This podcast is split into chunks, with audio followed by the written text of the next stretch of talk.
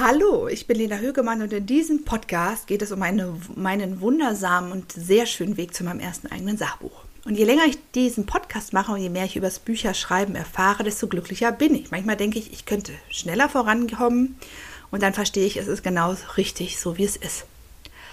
Ja, kommen wir zum Thema dieser aktuellen Podcast-Folge und sie trägt den Titel, den Titel Dein Buch hat eine juristische Dimension. Ja, das klingt vielleicht ein bisschen dröge, wenn du nicht gerade Juristin bist. Also ich fand Jura ja schon immer spannend. Ja, egal ob das jetzt irgendwelche Fälle im Europarecht waren oder natürlich auch Medien- und Presserecht, ich fand das immer spannend, ja, weil, weil, weil man mit, mit Recht so viel gestalten kann. Aber okay.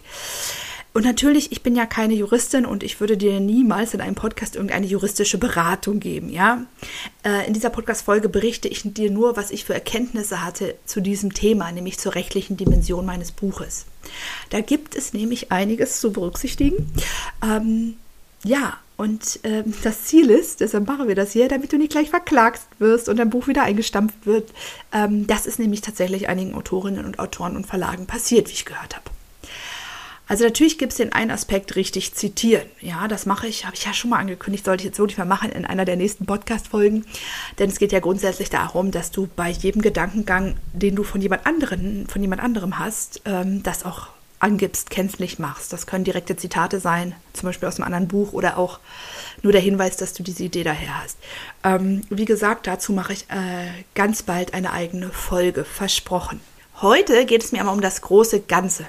Die Frage ist dabei schon, ähm, wie kritisch dein Buch ist. Also wenn du aufzeigst, dass etwas nicht gut gelaufen ist, dass jemand Fehler gemacht hat, dann gilt das natürlich ganz besonders zu beachten.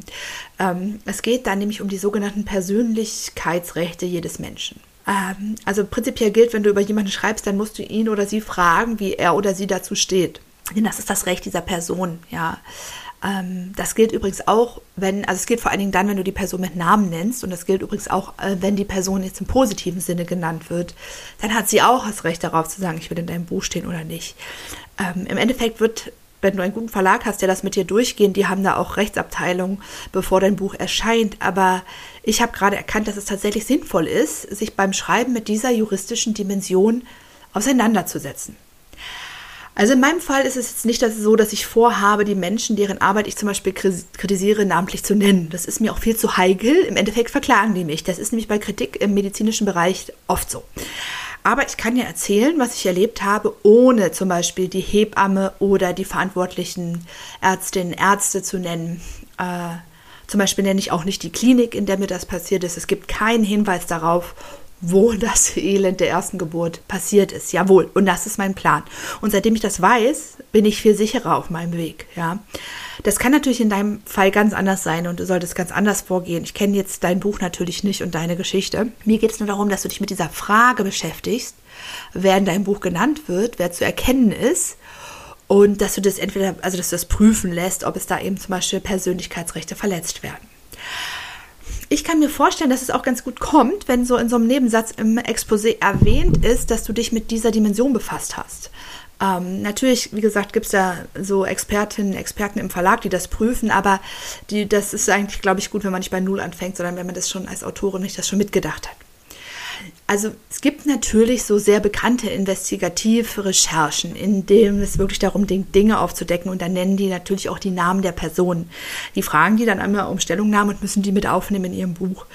Und das geht meiner Meinung nach wirklich nur mit so einer wirklich eingehenden juristischen Beratung durch Fachleute ja, warum thematisiere ich das so? Warum gibt es eine eigene Podcast-Folge zu dieser juristischen Dimension?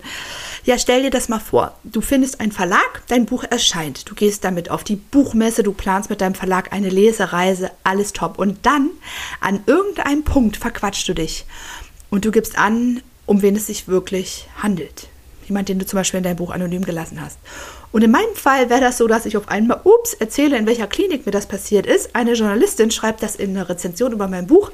Die Klinik reicht Klage ein, gewinnt und mein Buch wird direkt wieder eingestampft. Und das, ähm, das könnte mir passieren, das könnte dir passieren und das wäre doch mehr als schade. Wenn du wie ich wirklich großes Unrecht erlebt hast, dann hast du vielleicht auch den Drang, das öffentlich zu machen und den jeweiligen Personen, die das getan haben, einen mitzugeben.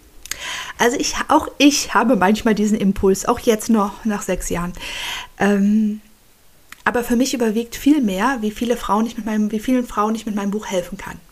Und es geht tatsächlich nicht um Rache. Es geht darum, dass keine Frau mehr erleben muss, was ich erlebt habe.